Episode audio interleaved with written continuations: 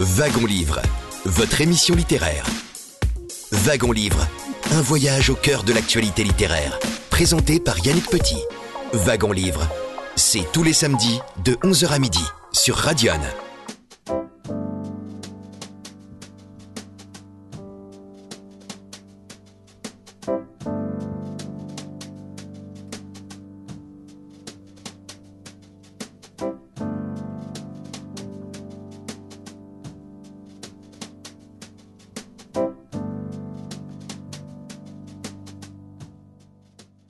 Très grand bonjour euh, à toutes et à tous. Bienvenue à bord de votre émission littéraire. C'est en effet euh, Wagon Livre jusqu'à midi sur euh, Radion. Nous vous proposons aujourd'hui un entretien qui a été enregistré en public le 5 octobre dernier en Côte d'Or, précisément à la bibliothèque de Semur en Ossois, dans le cadre du Cercle des auteurs bourguignons, un événement initié par Virginie Ravarotto de la bibliothèque municipale de Semur en Ossois et également par Cyril Lefebvre qui anime la librairie de la Poste dans cette même cité. C'est le septième rendez-vous donc du cercle des auteurs bourguignons. Je salue le public qui nous accompagne. Merci à vous le public et bien évidemment, je salue et remercie euh, l'invité du cercle des auteurs bourguignons qui est aujourd'hui Pierre Demou. Pierre Demou, bonjour. Bonjour. Et effectivement, vous montez à bord du wagon livre et les auditrices et auditeurs ainsi que notre public vont comprendre le clin d'œil que, que je fais en lien avec le titre de votre récit essai, c'est un objet un peu un objet littéraire non identifié qui a pour titre À la poursuite du train fantôme, c'est aux éditions La Tango, Oui, hein, La Tango. Et euh, Pierre Demou, alors j'ai quelques informations euh, sur vous, pas assez, c'est la raison euh, pour laquelle je vous demanderai de venir les étoffer un peu. Vous êtes bourguignon, je- je sais que vous êtes né dans un village situé à 10 km d'Autun, donc en Saône-et-Loire. Peut-on en savoir un... Alors vous y avez grandi d'ailleurs. J'ai grandi, voilà, donc je, je viens d'Étang-sur-Arroux, donc il y a un petit village de, de Saône-et-Loire. Euh, ensuite, j'ai passé une partie de ma jeunesse au Creusot, qui est la, la grande ville euh, à côté. Euh, j'ai fait mes études en Bourgogne, à Dijon, avant de partir euh, sous d'autres horizons. Et désormais, je travaille comme journaliste spécialisé dans l'économie aux échos. Mais je vis toujours en Bourgogne. J'ai migré plus au nord, je suis du côté d'Auxerre maintenant. Et vous êtes l'auteur donc de ce deuxième livre dont je rappelle le titre, À la poursuite du train fantôme. Mais il y a eu en 2019 un premier essai euh, intitulé L'Odyssée de la basket, comment les sneakers ont marché sur le monde. Alors les baskets, les pieds, euh, la marche, on va en, parler un peu avec euh, À la poursuite du train fantôme. Vous avez décidé de suivre. Alors je me demande si vous l'avez fait réellement physiquement. Oui, oui, Parce que sûr. comme vous êtes un peu facétieux, quand on vous lit parfois, on se dit, mais vous avez décidé d'emprunter le trajet de la ligne ferroviaire, le tronçon Avalon-Autun, cela représente 85 km, et c'est l'occasion en 12 stations, on est loin des 14 stations du Christ, c'eût été drôle d'ailleurs, j'ai pensé que vous auriez pu Non. faire, mais non. Et 12 stations qui, en fait, nous, nous permettent de découvrir, approfondir nos connaissances sur le, le Morvan.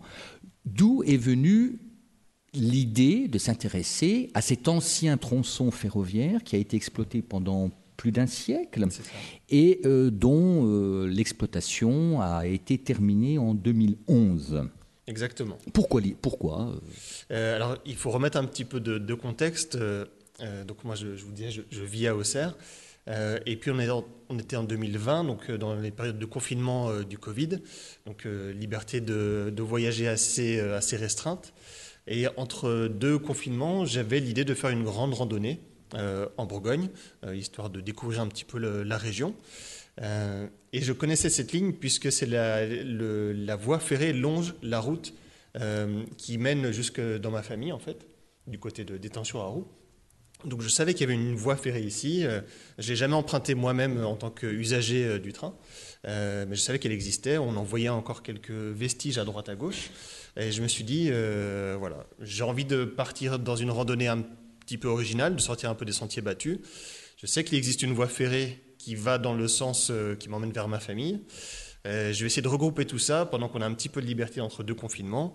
Euh, j'ai pris le sac à dos, euh, un carnet de notes, et je me suis dit, je vais partir dans une sorte d'aventure vraiment à, ma petite échelle pour, pour explorer cette ligne et explorer le Morvan sous une autre façon sous un autre regard en fait. D'ailleurs, vous prévenez bien le lecteur. Hein. vous écrivez Ce livre n'est pas une thèse sur la reconversion du patrimoine ferroviaire, et vous dites qu'il s'agit d'une, je vous cite, d'une randonnée d'investigation dans le Morvan. C'est ça. En fait, je voulais faire aussi un. Donc, il y avait le, projet personnel de, marcher, de faire une randonnée, de découvrir le, paysage et la région, mais aussi de la découvrir sous un angle un peu plus euh, journalistique et d'en faire une sorte de grand reportage euh, sur le Morvan, en essayant à chaque fois de trouver des angles euh, et des sujets qui permettent de parler de la région, qui permettent de parler de ce qui se passe aujourd'hui.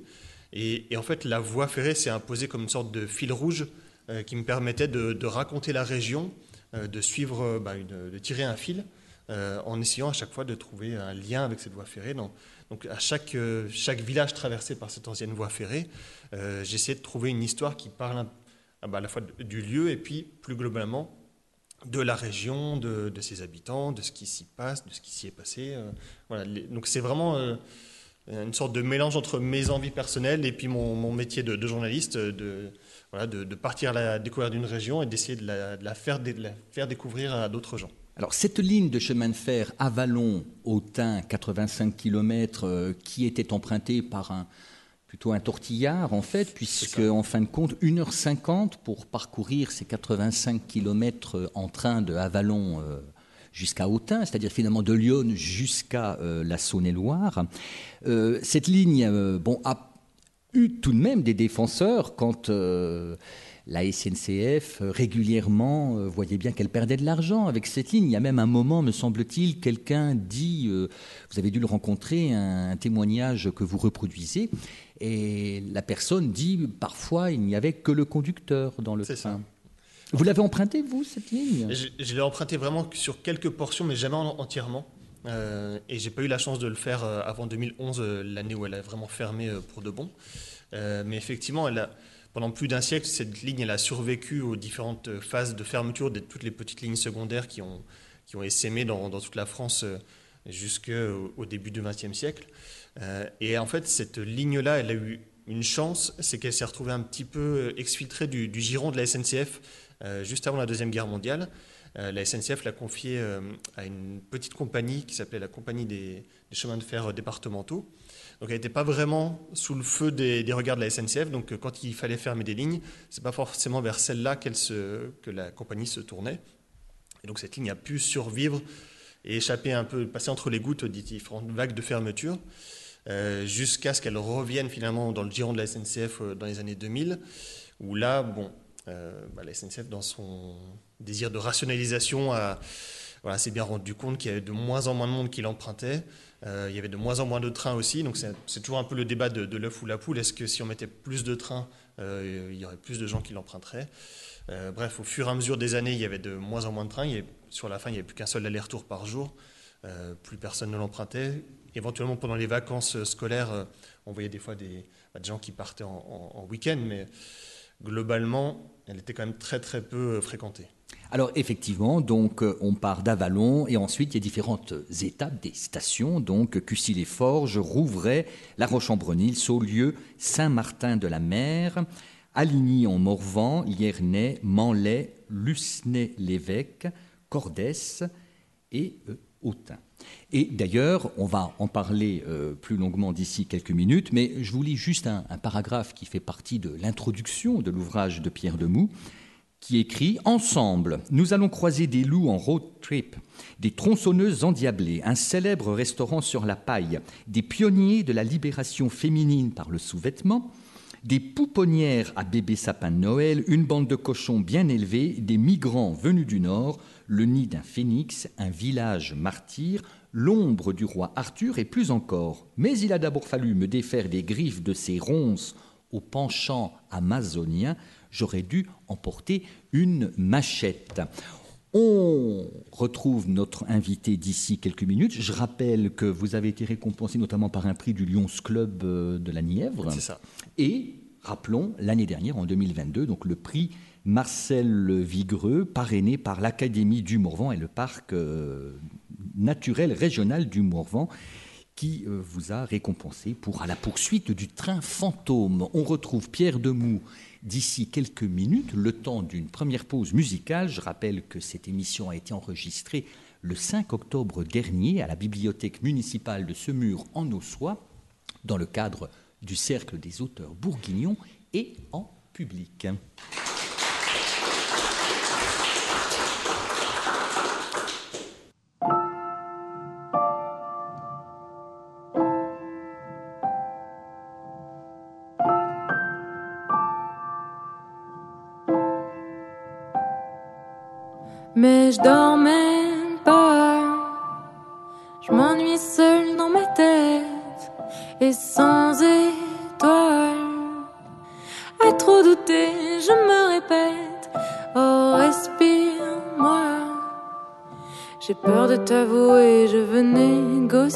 Négocier comme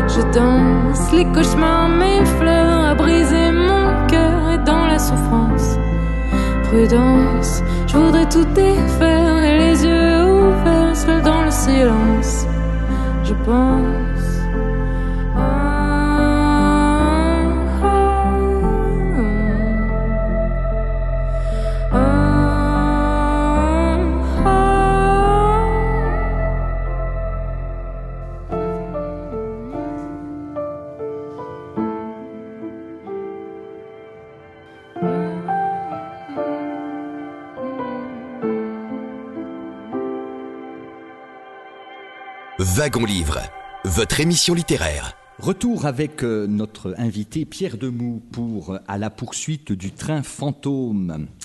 Une émission que nous avons enregistrée il y a quelques jours à Semur en Ossois dans le cadre du Cercle des auteurs bourguignons. Pierre Demou à la poursuite du train fantôme aux éditions Latango. Alors, 12 stations, bien sûr, départ d'Avalon, direction euh, Autun. Donc, on va effectivement de Lyon en longeant un peu la Côte d'Or. On va dans la Côte d'Or. On va dans un petit morceau dans la Côte d'Or. Et puis, bien évidemment, Autun se trouve en euh, Saône-et-Loire. Donc, sac à dos, vous suivez euh, le, le- le tronçon au départ euh, d'Avalon. Et puis, alors, il y a des rails, et puis il y, a des, il y a des endroits où les rails ont été retirés. Qu'est-ce que vous. Alors, il y a les ronces, certes, Il y a, il y a les ronces et des ennemis euh, qui, sur le chemin. de rien, sont voilà, des, des ennemis assez farouches pour la marche. Euh, et puis il y a le ballast aussi. Euh, voilà, je, le sous-estimais, mais marcher sur le ballast, c'est pas forcément très agréable ni très simple. Et donc ma vitesse euh, imaginée était beaucoup plus rapide dans mon esprit, mais en fait, j'allais pas si vite que ça, puisque les pieds croulent en fait sur les, gros cailloux. Donc c'est pas forcément très simple. Donc c'était pas la, la, randonnée la plus agréable de ma vie, en tout cas pour la partie marche. Mais c'était une des une des plus fortes en tout cas sur la partie rencontre, puisque euh, mon but c'était évidemment de partir à la rencontre, à la rencontre des gens, euh, de m'arrêter euh, autant que possible tout le long du, chemin, rencontrer à la fois des gens que j'avais prévu de rencontrer. Donc oui, parce que tout a été un peu calé quand même. c'est ça. On est bien d'accord. Voilà, il y a une bonne partie de, rendez-vous qui avait été pris à l'avance, mais je voulais aussi me laisser surprendre, ne pas être complètement sur suivre un guide à tout prix. donc il y a eu il y a parfois quelques, quelques détours qui m'ont emmené assez loin de la ligne, à plusieurs kilomètres de la ligne, parce que l'histoire qui m'intéressait n'était pas forcément à tout prix dans, le village euh, mentionné. Mais, euh, mais, vraiment, la ligne m'a servi vraiment de, guide, un peu comme une rivière, une rivière abandonnée. En fait, il suffisait, il suffisait de suivre le, chemin et, et de, me laisser guider pour arriver à des endroits bah, intéressants ou étonnants, où à chaque fois, il, pouvait y avoir quelque chose de, sympa à vivre. Alors, on, ne va pas pouvoir, bien évidemment, s'arrêter euh, sur toutes les, j'allais dire, à chaque station. Euh, bien sûr, vous passez à Cussy-les-Forges, là, vous revenez sur le fait qu'à Cussy-les-Forges, alors l'établissement est fermé maintenant, mais euh, c'est là que avait été ouvert le, premier restaurant Courte Paille, hein, cette chaîne de, restaurants, qui était fréquenté par des gens très célèbres. et là, vous rencontrez l'ancien, des, anciens employés. C'est ça, l'ancien. Alors, le premier Courte Paille n'était pas à Cussy-les-Forges, un petit peu plus loin à Rouvray, donc un autre village euh, juste à côté. Il, a malheureusement brûlé, ce qui est un peu ironique pour, euh, un restaurant de, grillade. Euh, donc il y a un deuxième qui a ouvert à Cussy-les-Forges, qui était le plus ancien du groupe, qui a malheureusement fermé en 2020 à cause du Covid, et puis le groupe a été racheté une première fois, puis une deuxième fois. Enfin, les difficultés se sont enchaînées.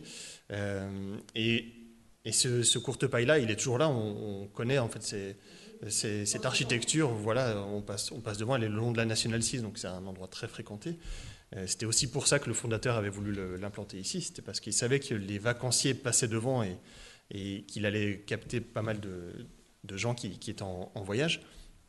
Et, j'ai eu la chance voilà, de, rencontrer l'un des anciens directeurs et quelqu'un qui a connu le fondateur, qui est malheureusement décédé il y a quelques années, avant que j'ai pu le rencontrer et qui me racontait à quel point c'était vraiment le rendez-vous des stars de l'époque euh, qui partaient en tournée, les, chanteurs, les comédiens. Euh. Alors je les ai relevés, Pierre Demont. Ah bah. Dalida, Jeanne Moreau, Isabelle Aubray, Michel Thor, Eddie Mitchell, Claude François. Alors François Mitterrand aussi y est venu, hein, réclamant un petit euh, fromage blanc, bon artisanal à l'époque. On lui a dit non, Monsieur le Président, c'est pas possible. Il faut prendre un fromage blanc industriel. Enfin, il est dit que François Mitterrand avait été agréable avec tout le monde. Et puis il y avait aussi alors des, cuisiniers comme Marc Menot ou même Bernard Loiseau s'arrêtaient à la courte paille. Mais on va, glisser un peu et avancer. Euh, Pierre Demou nous a dit qu'il avait été confronté rond, c'est qu'il aurait dû prendre une machette, mais ça, c'est son côté un petit peu euh, euh, petit, humour euh, potage. Il y a beaucoup de, beaucoup de jeux de mots aussi. Hein. Il y a, des, de très jolies trouvailles. Vous vous amusez beaucoup avec le langage. Et puis, vous avez un peu peur du grand méchant loup. Et effectivement, il est parfois question du retour du loup en Morvan. c'est pas, ce n'est pas un fantasme. Non, non, non. Alors, vous n'en avez pas croisé Non, il s'est tenu à distance, heureusement pour moi. Euh, mais, euh, mais, effectivement, ça faisait partie des choses que je voulais raconter aussi, c'était de, euh, dire que dans cette zone de, enfin de, de, grande culture agricole et, d'élevage, le retour du loup, même s'il n'a pas beaucoup, fait beaucoup parler, et je crois que c'est encore le cas aujourd'hui, on en parle quasiment toutes les semaines dans la région. À la fois, il n'y en a pas tellement, il y a quelques attaques qui sont malheureusement euh, difficiles pour, le, pour les éleveurs, mais c'est surtout une menace euh, mentale en fait. C'est-à-dire cette, euh, cette difficulté, cette nouvelle menace pour les agriculteurs qui, sont dans, qui ont l'impression d'être un peu abandonnés face à, à une directive de, de, Paris qui leur dit vous ne devez pas toucher au loup, vous, il qui est protégé, qui est, qui, est, qui est un animal protégé, et, qui eux le voient comme une menace pour leur, pour leur troupeau. Et donc ça m'intéressait de leur donner la parole et de, de comprendre euh, moi, je suis citadin maintenant, donc euh, euh, pour moi, savoir que des loups reviennent, ça me semble plutôt une bonne nouvelle pour la biodiversité a priori. mais malgré ça, voilà, ça, a des conséquences concrètes sur les gens qui vivent sur le terrain, sur les éleveurs. Et, donc, j'ai essayé de, raconter ça et de voir comment, bah, comment ça se concrétise justement le fait que des loups rôde à nouveau dans, la région. Alors évidemment, quand on parle du Morvan, euh, on ne peut qu'évoquer la richesse de sa, de sa forêt. Euh, vous nous expliquez qu'effectivement les feuillus ont été euh, sensiblement remplacés, alors ce qui semble être une erreur apparemment, par les, les, pins Douglas. D'ailleurs, vous utilisez cette expression que je trouve extrêmement drôle, hein. vous parlez de la théorie du grand remplacement sylvestre. Tout à fait. Bah, la, forêt originelle euh, du Morvan n'est pas des, ce ne sont pas des résineux, ce ne sont pas des pins Douglas ou des épicéas qui sont aujourd'hui euh, les essences euh, majoritaires, parce qu'elles sont cultivées pour, voilà, pour la sylviculture. mais c'est là aussi, c'est intéressant. De, de, loin, on se dit que c'est une forêt, et la forêt du Morvan n'a peut-être jamais été aussi fournie. Euh, par, grâce à ces plantations-là. Euh, il y a toute une économie qui se met en place autour de ça. Donc on pourrait se dire que c'est une richesse pour la région. Euh, c'en est une. Mais ça a aussi des conséquences là aussi sur la biodiversité, sur, puisque des monocultures de pin ou d'épicéa ou, ou, de Douglas, ça a des conséquences sur, bah, sur la biodiversité, sur des, réactions en chaîne. Et donc, donc là aussi, c'était intéressant de voilà, de, de prendre le regard de quelqu'un qui n'y connaît pas grand-chose, moi en l'occurrence, euh, interroger les gens et, voilà, faire ce travail de journaliste, de, reportage, pour essayer de comprendre un peu mieux les enjeux qui sont derrière euh, tout ça. En tout cas, avec le réchauffement euh, climatique, les épicéas, donc d'ici 2050, les épicéas risquent de souffrir, voire peut-être de disparaître. Alors voilà, ça sent un peu le sapin pour les, les épicéas, mais euh, voilà, les, conditions sont un petit peu moins bonnes que l'étaient il y a quelques années pour, euh, pour ces espèces-là. Euh, donc peut-être que d'autres espèces, enfin, il y a des, des expérimentations, d'autres espèces sont en train d'être testées dans, dans, la région. mais voilà, peut-être que c'est un, la le, réchauffement climatique va se charger de, par lui-même, euh, changer un peu le, visage de la forêt morvandelle. On va vous rappeler aussi que les coupes sont une catastrophe euh, écologique. Euh, bon, Avançons un peu, parce que là, on approche de Saulieu, et là, alors vous vous arrêtez sur un établissement euh, euh, qui incarne le luxe et le, haut de gamme aussi de la cuisine française, c'est le domaine Bernard Loiseau euh, à Saulieu, où là, vous rencontrez Dominique Loiseau, où elle revient effectivement sur le suicide de, de son mari en 2003, ça fait d'ailleurs 20 ans maintenant. Euh, une femme courageuse euh, qui a repris euh, cette entreprise. oui, c'est une rencontre. En y croyant. C'est une rencontre forte. Je ne la connaissais pas avant, avant ce, livre.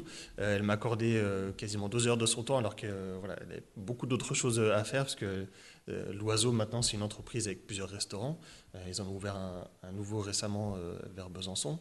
et elle a vraiment pris le, temps de, me raconter son histoire, l'histoire du restaurant, de son mari, de sa famille, de ses enfants aussi, qui sont impliqués dans, la vie du restaurant. et, j'ai trouvé ça touchant, en fait, qu'elle accepte de revenir sur des moments, sur un parcours qui n'a pas été simple pour elle, euh, et puis sur euh, ben, l'avenir qui continue de s'écrire quand même pour le restaurant.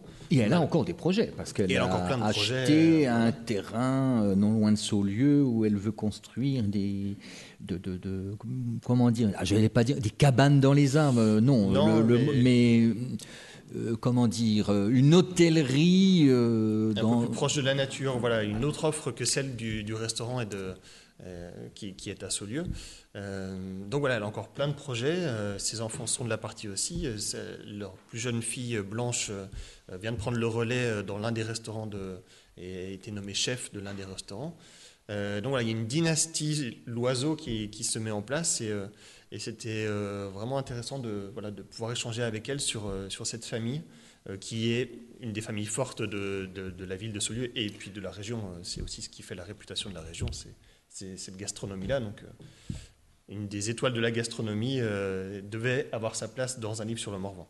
Voilà, et le chef actuel, Patrick Bertrand, normalement devrait passer, lui, le relais à un autre euh, cuisinier. Je rappelle le titre de votre récit et essai, à la fois, à la poursuite du train fantôme donc de Pierre Demou aux éditions La Tango. On marque un nouvel intermède musical. Je rappelle que notre émission a été enregistrée le 5 octobre dernier à la bibliothèque de Semur en Ossois et en public.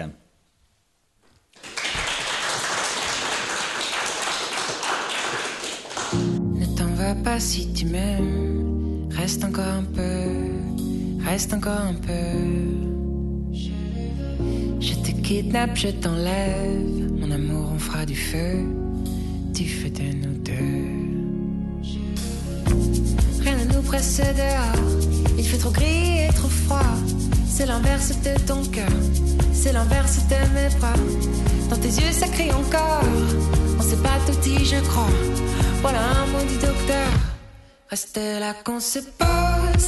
Y a rien qui nous impose. Tout ce que je te propose, nos peines on les dépose et on met le monde en stop. Y a rien qui nous retient.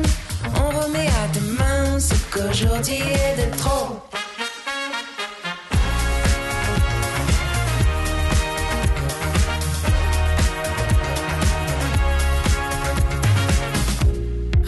Après le soleil, oublie les heures, les rendez-vous. Y'a plus rien d'autre qui vaut la peine, a plus rien autour. Mon amour, après quoi on court? Quand tout est là devant nous, quand y a plus besoin de discours, ça vaut le coup, ça vaut le coup. De nos vies accélérées, on fera les plus beaux ralentis. On prendra le temps de se reposer pour composer avec la vie. Si dans tes yeux ça crie encore, c'est qu'on s'est pas tout dit, je crois. Voilà du docteur. Reste là qu'on se pose. Y a rien qui nous impose. Tout ce que je te propose, nos peines on les dépose et on met le monde en stop. Y a rien qui nous retient. On remet à demain ce qu'aujourd'hui est de trop.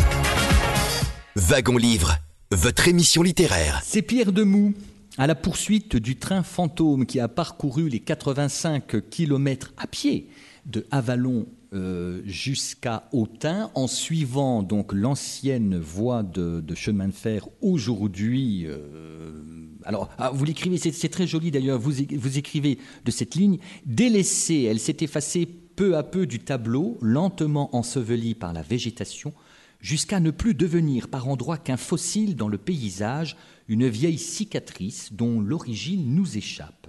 Dans le silence des trains qui ne passent plus, les rails se cachent pour mourir. Et, et- C'est très joli. mais je- Là, Merci beaucoup. Et ils sont en train de renaître d'une certaine façon. Alors, pas les rails eux-mêmes, mais le- la voie elle-même. C'est-à-dire qu'il y a un, un projet d'en faire une voie verte, une voie de randonnée. Euh, Peut-être qu'on l'abordera un petit peu plus tard. Oui, parce qu'en plus, c'est l'ambition de votre, de votre texte. On ne peut pas dire que vous soyez dans la nostalgie, mais vous êtes tourné vers le présent et vous montrez que le Morvan a un véritable avenir, enfin qu'il a déjà un avenir euh, économique, euh, gastronomique, touristique. Je crois que c'est le quotidien Le Monde euh, en- l'année dernière qui a euh, fait figurer le Morvan au, au sommet des destinations les Des plus destinations touristiques. peu connues euh, à découvrir euh, absolument dans, dans l'année qui vient. Donc j'encourage évidemment tous les gens qui ne le connaissent pas à aller dans, dans le Morvan. Et effectivement, ce, ce qui, ce qui m'intéressait, c'était pas de faire un tableau du passé du Morvan. Il, il existe plein de livres sur l'histoire du Morvan qui sont très bien faits, mais plus une photographie du présent et de, de, de montrer que c'est pas une zone, c'est pas juste une forêt. Euh, Et du granit. la- et voilà, c'est pas, c'est pas que ça. Euh, des gens y vivent, des gens prennent des initiatives, euh, ça bouge, euh, il y a plein de choses à, à raconter. Donc c'était un peu voilà, une façon de mettre en lumière la région de, bah, de- d'une façon un peu différente de ce qu'on pouvait trouver habituellement. Alors justement, le fait qu'il y a des, personnes qui font vivre euh, le Morvan et, lui donnent du, crédit et, de l'intérêt, euh, c'est par exemple Yannick Boiffard et, sa femme euh, Gaëlle, donc un couple d'une un peu plus de 40 ans. Et d'ailleurs, euh, vous leur consacrez un chapitre intitulé Arthur chez les Hobbits. Et là, je vous laisse la parole parce que ce qu'ils ont fait, c'est tout à fait surprenant en s'inspirant de l'œuvre romanesque d'un écrivain euh, britannique, euh, Tolkien. C'est ça, ils ont recréé un village de hobbits, donc du Seigneur des Anneaux, à côté du lac de Chambou, donc qui est entre ce lieu et, et Aligny en Morvan. ils ont repris le site d'un ancien camping municipal qui était délaissé. Et, tous les deux sont des très bons bricoleurs. Ils ont reconstitué des, maisons euh, semi-enterrées euh, en faisant tout eux-mêmes. Euh, et c'est vraiment très très impressionnant. on est vraiment plongé dans un univers particulier puisqu'on est au bord d'un lac, au milieu de la forêt, dans des maisons semi-enterrées où ils ont vraiment chiné pour vraiment trouver des, des, objets particuliers qui, qui, fassent penser au Seigneur des Anneaux. Et on se plonge dedans et dès que la brume se met un peu de la partie, euh, voilà, on est vraiment dans l'univers de Tolkien, on est dans le Seigneur des Anneaux et, euh, voilà, je ne vais pas leur faire de la publicité, mais en tout cas, euh, c'est vraiment un endroit très sympa à découvrir. Alors, vous vous arrêtez aussi sur l'orthographe de Avalon, puisque dans les légendes arthuriennes, il est question de l'île d'Avalon, orthographiée avec un L homonyme de euh, la sous-préfecture Avalon, qui, elle, euh, comporte deux ailes. Et il y a une Britannique, euh, Marilyn Floyd, qui effectivement a fait paraître un livre il y a quelques années, intitulé Sur les traces du roi Arthur, Avalon en Bourgogne, parce que beaucoup de Britanniques lui demandaient, mais Avalon dans Lyon, est-ce que ça a un lien avec cet Avalon, un seul aile, dans la légende arthurienne? Et là, euh, Pierre Demou, je vais vous demander de, nous développer un petit peu tout cela, puisque vous écrivez Marilyn a fini par tricoter un canevas convaincant. C'est ça. Le, point de départ, c'est vraiment l'homonymie entre, entre Avalon avec un L et Avalon euh, deux L. Euh, en Grande-Bretagne, la légende d'Arthur est beaucoup plus populaire encore que chez nous. Donc tout le monde connaît Avalon. Et effectivement, tous les touristes lui posaient la question mais est-ce que cet, Avalon a un lien avec, avec Arthur? Et elle a commencé ses recherches. Et elle a assez vite tombé sur un fait euh, qui peut paraître euh, anodin, mais il n'existe aucun autre euh, lieu qui s'appelle Avalon, ni en Grande-Bretagne, ni ailleurs en Europe. Elle s'est dit, bon, c'est un premier indice un peu étrange, soit ça peut être une coïncidence. Et au fur et à mesure de ses recherches d'historienne amateur, elle a vu plein de, bah, plein de points communs, plein de, recoupements entre ce qui se passe dans la, légende du roi Arthur, telle qu'elle est racontée par, par les romanciers du Moyen Âge, et des lieux de bataille, des, euh, des, voilà, des géographies aussi qui, qui s'entrecoupent. Il y a plein de points communs et donc elle a développé tout un, tout un récit qui est très très bien fait. Euh, et euh, voilà, je, je, trouvais ça rigolo de me dire que peut-être que la dépouille du roi Arthur, si jamais il a existé, était peut-être quelque part dans le Morvan.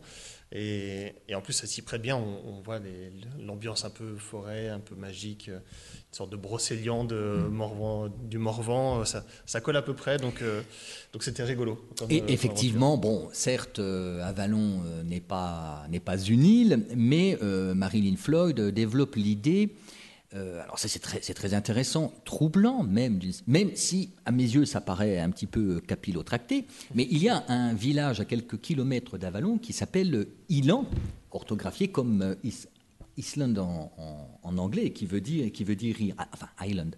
Et il y a aussi le site des fontaines salées à Saint-Père sous Vézelay. Et alors là, euh, ces fontaines salées aux sources guérissantes et tenues par des femmes ne pourraient-elles pas avoir un lien avec le sanctuaire où officie la fée Morgane et ses sœurs prêtresses et où Arthur vient soigner ses blessures? Euh. Euh, bah, chacun se fera son avis. Euh, voilà, je, laisse l'imagination de, chacun se développer, mais, disons que c'est assez séduisant comme, hypothèse et, je vous invite voilà, à, creuser un petit peu le, sujet et vous ferez votre propre opinion. Mais voilà. Alors certes, on vous imagine euh, le long de ces 85 km euh, de, de ballast ou de voies ferrées, enfin du moins ce qu'il en reste, hein. les rails se cachent pour euh, mourir. Vous êtes au milieu de la forêt, euh, peur d'être euh, le casse-croûte d'un loup euh, qui serait revenu dans le Morvan et qui vous attendrait derrière un gros pain Douglas pour vous dévorer. Bon, là, je plaisante, mais il y a effectivement dans le, les, écrits de, de Pierre Demou ces petits clins d'œil. il y a beaucoup d'humour. Vous vous nous rendez complices en nous, taquinant, en nous stimulant, et ça rend votre petite épopée quand même. C'est une petite épopée euh, très, très agréable et, attirante. Alors évidemment, on a parlé déjà de la forêt morvandelle. Euh, ce qui m'a beaucoup surpris, c'est tout ce que j'ai appris. Alors, il y a des choses que je savais, et puis il y a des choses. Euh, alors aussi, c'est le côté peut-être journaliste des Échos qui met, qui met en avant des éléments économiques de ce riche Morvan finalement dont on a souvent dit que ne venait euh, de lui ni bon vent ni bonne gens. Euh, cette forêt du Morvan, j'y reviens, et notamment sur le fait, puisque nous sommes à quelques mois de, Noël et que peut-être les coupes de sapins vont commencer dans le Morvan, un million de sapins sont coupés chaque année dans le Morvan pour euh, aller décorer les, maisons aux quatre coins de la France. Oui, c'est la première région productrice de sapins de Noël en France. il y a d'autres régions qui, sont, qui la concurrence, mais le Morvan est la, terre des sapins de Noël. Et là aussi, c'est l'histoire et la géographie se mêlent, c'est-à-dire que quand les sapins de Noël deviennent à la mode, entre guillemets, on cherche un endroit où les faire pousser. On a ici, on a dans le Morvan une terre qui est relativement acide et donc qui est fertile pour les, tout ce qui est résineux, euh, comme on l'a vu un petit peu plus tôt.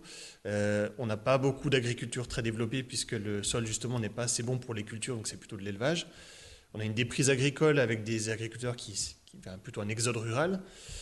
Voilà, l'un dans l'autre, on a une terre euh, qui est propice à faire pousser des, arbres, à faire pousser des, sapins, et donc se crée une industrie du sapin de Noël, pas par hasard, mais un peu euh, voilà, euh, par, le, par le, comment, l'initiative de quelques personnes, et ça prend très vite. Et aujourd'hui, euh, vous vous baladez enfin, avant Noël dans, le Morvan, c'est le balai des camions avec les sapins qui sont coupés. Enfin, c'est vraiment une industrie qui fait vivre beaucoup de monde dans, la région. Oui, vous dites que cela fait travailler 5000 personnes dans le Morvan, dont 400 saisonniers. C'est ça, voilà. Après, c'est. il y a il n'y a pas que le sapin de Noël, il y a aussi euh, tout ce qui est autour du, des pins et, de l'industrie forestière. Mais, mais voilà, c'est vraiment euh, quasiment le premier employeur, euh, enfin si on regroupe tout le monde, le, premier secteur qui emploie, le, enfin, le secteur qui emploie le plus de monde dans, dans la région. Donc c'est important et c'est, on ne peut pas passer à côté, voilà, on ne peut pas parler du Morvan sans parler des sapins de Noël. Et, grande fierté aussi du Morvan qui fournit le sapin de Noël de la présidence de, de, la République. Voilà, ça, Alors j'aimerais que vous nous parliez des culs jaunes. Alors moi, je connaissais les ventres jaunes, effectivement, mais c'est plus vers la Bresse. C'est ça. Euh, qui sont les culs jaunes? Alors c'est un peu péjoratif, ce sont les, Hollandais qui viennent s'installer dans la région, même beaucoup péjoratif. voilà. Par rapport à leur plaque d'immatriculation euh, sur de voitures. Et, donc quand, euh, quand, les premiers Hollandais sont venus s'installer dans la région, parce qu'ils ont trouvé cette région tout ce qu'ils n'avaient pas chez eux, c'est-à-dire de, l'espace, des forêts, du relief. Euh, c'est assez proche globalement des Pays-Bas, euh, comparé aux régions du Sud. Donc beaucoup sont venus s'installer ici en résidence secondaire ou en résidence principale. Et leur arrivée n'a pas toujours été bien euh, acceptée dans, les villages. quand on voyait des, maisons qui étaient vendues à des, Hollandais, bon, ça, ne passait pas toujours très bien. Donc certains les surnommaient les culs jaunes euh, voilà, pour essayer de, les pointer un petit peu du doigt. Mais... On en compterait 3000 quand même, ce qui fait d'eux la, communauté étrangère la plus importante dans le Morvan. Et puis parfois, ils viennent aussi enrichir euh, ou combler le, déficit médical français. Alors vous rappelez, là, c'était en, en, 2008, le dentiste de l'horreur, c'était à Château-Chinon, une affaire assez retentissante de ce dentiste qui avait abîmé les bouches de je ne sais pas combien de centaines de personnes. Il y a eu un procès. Euh, tous, tous, tous, les Hollandais ne sont pas des, des escrocs. Un petit euh, piqûre, et voilà, bien évidemment. C'est ce que d'ailleurs regrettent certains Hollandais, ça a été cette euh, contre-publicité qui leur avait été faite. Alors, le, Morvan, vous vous tournez aussi du côté de l'histoire en rappelant que de par son environnement, sa, sa forêt, c'était géographiquement et environ, environnement, environnementalement parlant, euh, un endroit idéal pour se, cacher euh, pendant l'occupation. C'est une terre de résistance. C'est une terre de maquis, comme beaucoup de, zones de montagne. Euh, donc il y a beaucoup de maquis dans, cette région-là. Et ça a marqué la culture locale aussi très fortement. C'est-à-dire que aujourd'hui, c'est pas, il y a plein de. Bah, au-delà des villages martyrs qui ont été brûlés ou détruits par les Allemands en représailles des, des, actions du, des maquisards. Euh, il y a aussi bah, toutes ces batailles euh, et toutes ces, voilà, toute cette culture de, de la résistance qui, qui, a fortement imprégné la région, les habitants, et qui, euh, qui a fait partie vraiment de l'histoire de, bah, du, milieu du XXe siècle jusqu'à encore aujourd'hui, avec, avec, tous les monuments, avec François Mitterrand aussi. Alors vous expliquez que François Mitterrand, par exemple, a toujours honoré les, les, anciens résistants de, de la Nièvre, qu'il se rendait chaque année en pèlerinage annuel à Dain-les-Places alors qui, a connu trois jours de, sévices et de, et de massacres. C'est une sorte d'oradour sur glane de la Bourgogne. Oui, et, très vite, enfin, euh, François Mitterrand, qui n'était pas de la région, qui était parachuté politiquement euh, dans la Nièvre, euh, c'est voilà, érigé en, gardien de la mémoire de, cette résistance-là et, de la guerre.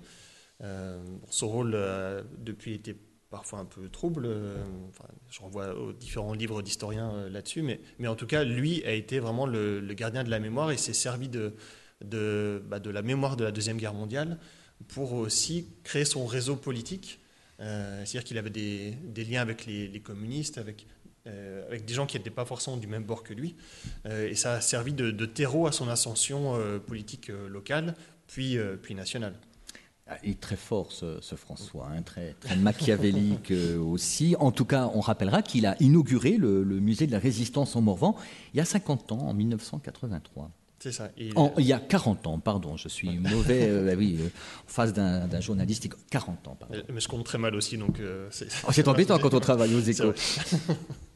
Et puis il y a Ourou en Morvan avec ses 27 stèles fleuries Là aussi, il y, a des, il y a des lieux de, mémoire. Dans oui, c'est des, lieux de pèlerinage. je ne sais pas si ça peut attirer du tourisme, un tourisme mémoriel. Est-ce que ça existe? Peut-être. En tout cas, le, parc du Morvan met l'accent euh, dessus pour euh, vraiment, au-delà du musée, euh, de, pour dire que c'était une terre de, résistance et, et, créer des, chemins de mémoire qui vont entre les différents lieux marquants de, de la guerre. Donc, je ne sais pas si ça attire des touristes. Là, pour le coup, je suis pas très bien placé pour le dire, mais en tout cas, ça fait partie de la culture locale. Euh, ça, voilà, ça. J'ai l'impression que ça crée aussi euh, une sorte de, référence dans l'esprit des, gens, euh, ce côté un petit peu résistant, un peu en but avec l'autorité. on est dans notre petite montagne un peu isolée. voilà, peut-être que ça joue d'une façon ou d'une autre sur, sur la mentalité des gens de la région. Et puis, vous, alors, on va peut-être pas prendre le temps d'en parler, mais vous parlez de la semaine tragique de Manlay, qui est un petit village de, de 300 habitants, qui entre le 26 et le, le 26 et le 26 juillet et le 3 août 44 euh, a été le, lieu d'une tragédie, puisqu'en fait les Allemands y avaient construit un, un fortin, les maquisards euh, ont euh, assiégé ce fortin, ont fait prisonnier les Allemands, et puis il y a l'intervention d'un capitaine de la résistance, euh, rôle un peu équivoque, et d'ailleurs vous écrivez ni noir ni blanche, la vérité aussi entre 50 nuances de vert de gris. Ça aussi c'est tout votre, votre humour. On va marquer un dernier intermède musical, Pierre Demou. Je rappelle le titre de votre récit-essai à la poursuite du train fantôme. C'est aux éditions La Tango où vous avez déjà fait paraître votre premier livre qui avait pour titre L'Odyssée de la basket, comment les sneakers sont marchés sur le monde. Mais là, c'est un autre sujet. Hein. Exactement. Mais c'était également à la tango. Je rappelle que cette émission a été enregistrée au Cercle des auteurs bourguignons le 5 octobre dernier et en public.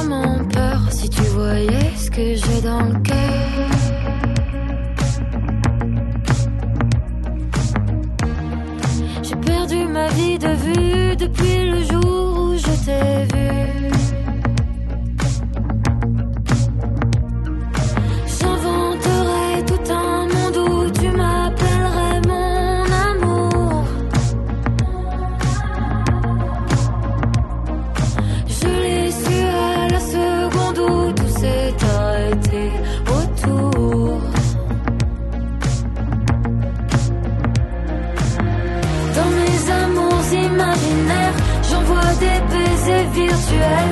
Aucune histoire n'est aussi belle qu'une idylle individuelle. Moi, mes amours imaginaires sont des lettres sans destinataire. Je ne connais pas plus fidèle que mes amours imaginaires. Les pages que je ne tourne pas, je les arrache à tour de bras.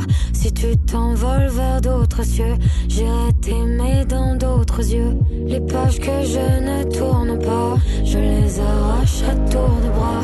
Si tu t'envoles vers d'autres cieux, j'irai t'aimer dans d'autres yeux. Dans mes amours imaginaires, j'envoie des baisers virtuels. Aucune histoire n'est aussi belle qu'une idylle individuelle. Moi, mes amours imaginaires Je ne connais pas plus fidèle que mes amours imaginaires.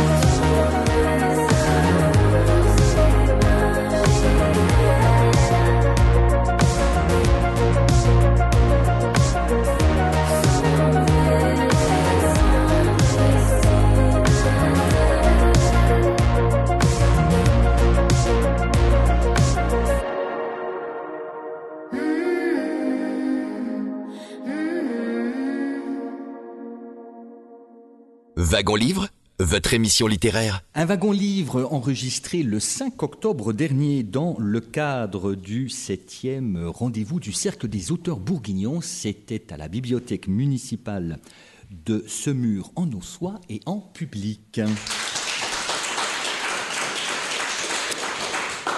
Et l'invité du Cercle des auteurs bourguignons était Pierre Demoux, qui est donc devant notre micro pour son récit-essai paru l'an dernier aux éditions La Tango, à la poursuite du train fantôme euh, qui, donc, qui nous fait suivre l'ancienne ligne de chemin de fer Avalon-Autun, ligne qui n'est plus exploitée. Et alors justement, puisqu'on parlait de ce Morvan qui attire, ce Morvan euh, touristique, qui finalement est plein de ressources, plein d'énergie, de part aussi des, des humains euh, qui sont pleins plein d'idées et qui ont un esprit euh, d'entrepreneur. J'aimerais que vous nous parliez de l'association Le Vélorail du Morvan.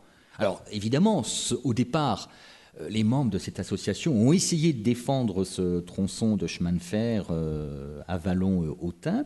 Puis finalement, quand il, y a, quand il reste des rails, bah, finalement, euh, on, peut, encore les utiliser de manière euh, très originale. On peut leur trouver une deuxième vie, effectivement. Et, Olivier Curie, donc, qui est l'initiateur du Vélorail du Morvan, euh, était un ancien de l'association qui s'était battu plusieurs années auparavant pour défendre la ligne. Euh, et puis, bah, comme, comme vous disiez, en fait, à partir du moment où la SNCF a pris la décision de, fermer et que plus grand monde ne l'empruntait et que plus grand monde n'était prêt à la défendre, euh, lui, il a trouvé un autre projet de réanimation euh, du, rail. Euh, il a racheté une gare à, à Cordès, en, Saône-et-Loire. Il l'a retapé lui-même et il a créé un vélo-rail donc, qui permet de réutiliser les, rails justement et de redécouvrir un, petit tronçon de, de ce- de cette, ligne d'une autre façon et de refaire revivre un petit peu l'aventure du, rail euh, euh, sous un- une autre forme, euh, en, embarquant avec lui différentes personnes qui, l'aident à entretenir la voie, à, gérer ben, tout, ce qui est passage et visiteurs. Et, donc, et donc voilà, c'était, c'est, je symbolique de voir que quelqu'un qui s'est battu pendant des années pour empêcher la fermeture de cette ligne, quand la fermeture arrive, rebondit d'une autre façon en disant bon très bien, on va trouver autre chose pour la faire vivre quand même euh, d'une, d'une nouvelle manière. En tout cas, il y a des énergies, il y a des, des idées euh, en Morvan. Et puis alors, alors j'en avais entendu parler, et je suis d'autant plus heureux de vous demander de nous parler de cet Américain qui a racheté, alors là aussi, hein, il a racheté la gare de Dracy-Saint-Loup, et avec son épouse qui est française, je crois qu'elle est une ancienne inspectrice de l'éducation nationale, me semble-t-il, tous les deux ont ouvert enfin, quelque chose d'exceptionnel qui s'appelle le domaine du train des rêves. Je suis allé voir leur site internet. Bon, là, c'est fermé parce que c'est la saison hivernale, mais Pierre Demou, parlez-nous du domaine du train des rêves. Alors, c'est une sorte d'hôtel-musée consacré au train. Donc on est toujours sur, l'ancienne ligne qui a, fermé donc en 2011, euh, sur, une autre gare un petit peu plus loin euh, sur, le, parcours. Et cet Américain qui est fan de, de train euh, s'est dit je vais faire mon propre musée, rapatrier des, anciens, anciennes voitures, des anciens locaux et les mettre ici et en faire un hôtel en fait. Et donc vous pouvez dormir dans une voiture de l'Orient Express, un ancien wagon-lit, enfin vous pouvez visiter les trains et donc il en a fait une sorte d'hôtel-restaurant euh, consacré à sa passion du train, à leur passion du train avec, avec son épouse. Et donc là aussi, c'est une autre façon de, dire bon, ben, on a des rails, les trains ne circulent plus, mais on va quand même faire venir des trains par camion cette fois, euh, et on va les poser là et on va en faire une reconversion pour montrer que voilà, que le patrimoine ferroviaire n'a pas complètement disparu de, de cette région. Alors Dracy-Saint-Loup, euh, Pierre Demou, c'est au nord-est d'Autun. C'est ça. Hein?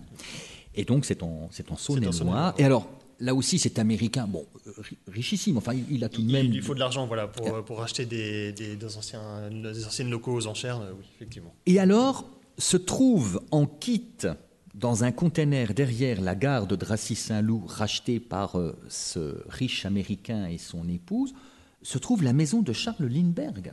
Parce qu'il a plusieurs passions. C'est vraiment un homme avec euh, une vie incroyable. Il est également passionné d'aviation.